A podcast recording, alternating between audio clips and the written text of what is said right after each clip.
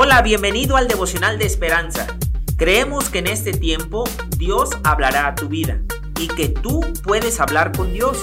Así que prepárate para un tiempo especial.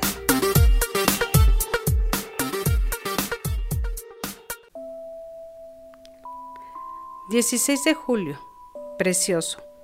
...el título del devocional...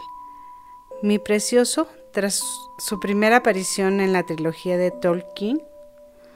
El Señor de los Anillos, la imagen de Gollum, la demacrada criatura obsesionada con el precioso anillo del poder, se ha convertido hoy en un icono de la codicia, la obsesión e incluso la locura. Esta imagen nos resulta inquietantemente reconocible en su tormentosa relación de amor y odio, tanto con el anillo como con el mundo, la voz de Gollum evoca la insatisfacción de nuestros corazones, ya sea que esté dirigida a una cosa en particular o que sea un anhelo indefinido por más. Estamos convencidos de que cuando consigamos nuestro propio precioso, estaremos satisfechos. Sin embargo, lo que creíamos que nos llenaría nos deja una sensación de vacío peor que antes. Hay una manera mejor de vivir.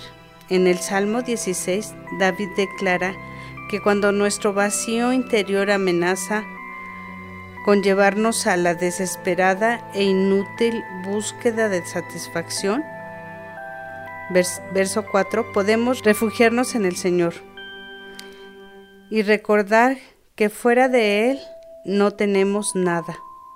Además, cuando dejamos de buscar satisfacción afuera y nos enfocamos en la belleza de Dios, verso 8, encontramos el verdadero contentamiento en el gozo y las delicias de su presencia.